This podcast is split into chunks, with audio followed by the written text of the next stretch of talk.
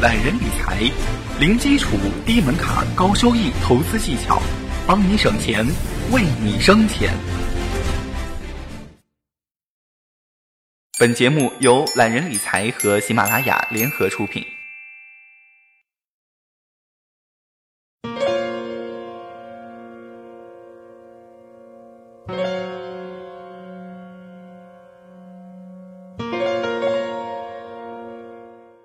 大家好，我是八少，欢迎收听今天的懒人理财。更多理财知识，请搜索关注微信公众号“懒人理财”。接着上期节目啊，我们来预测一下二零一五年的楼市政策走向。首先，贾康说啊，过去这一年多的调整，早已把房地产业泡沫挤得差不多了。这句话千万别当真。因为过去多年，城市住宅用地供应增量是人口增量的三倍，按政府城市规划可容纳的人口是三十四亿，差不多是中国现有人口的三倍啊。因此，相当多的地方的楼市泡沫仍然是很大的。这个泡沫呢，主要是供应量的泡沫。就像我们在二零一四年所说的那样哈，在大多数区域的供应量泡沫之下。那些手头拥有郊区别墅啊、旅游养老产业啊、文化产业、未成熟的新工业区、新开发区、新城地产，呃，什么偏远的海景房啊、山景房啊，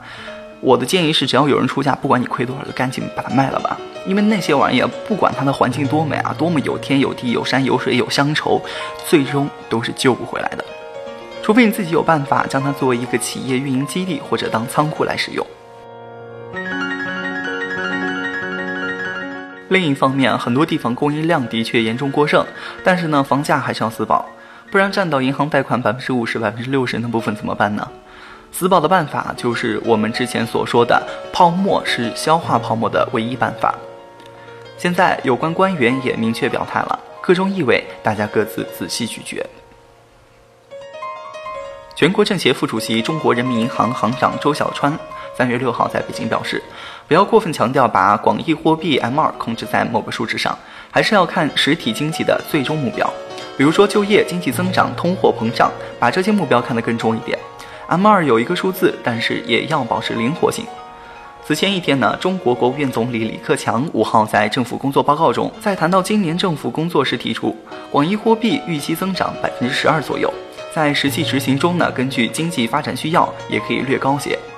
要加强和改善宏观审慎的管理，要求灵活运用公开市场操作、利率、存款准备金率、再贷款等货币政策工具，保持货币信贷和社会融资规模的平稳增长。显然，用泡沫消化泡沫不是三年五年能完成的任务，因此人人都应该思考啊，你是像手握逝水年华一样握着你的现金不放呢，还是将资金及时转换成有效的优质的资产？在这个问题上，有权有钱的都不能任性，有胆有识的才能任性。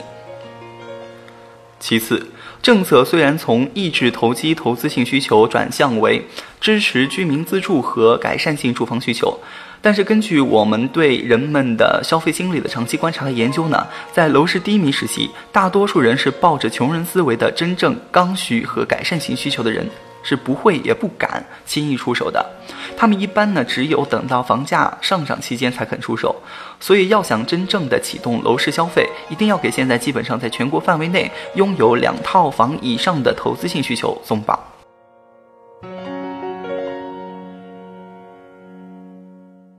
那么，二零一五年给两套及两套以上购房贷款松绑，应该是一个可以预见的政策，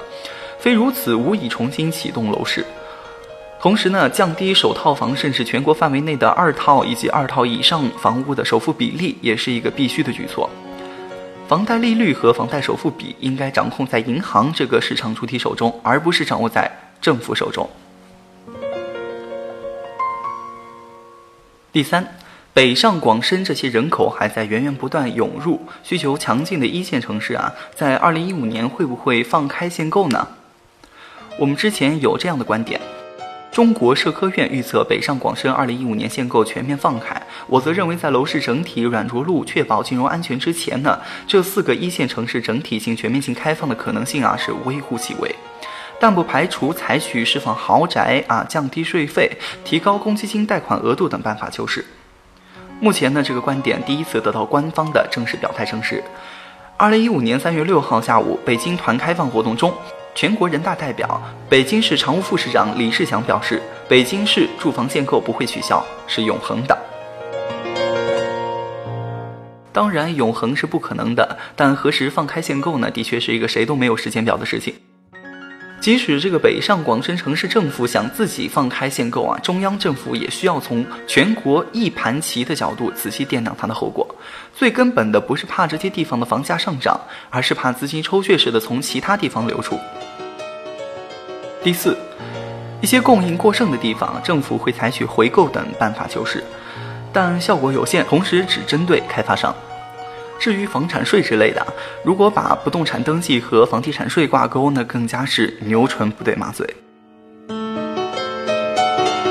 微信公众号搜索关注“懒人理财”，学习更多理财知识，帮你省钱，为你省钱。我是八少，下期节目再见。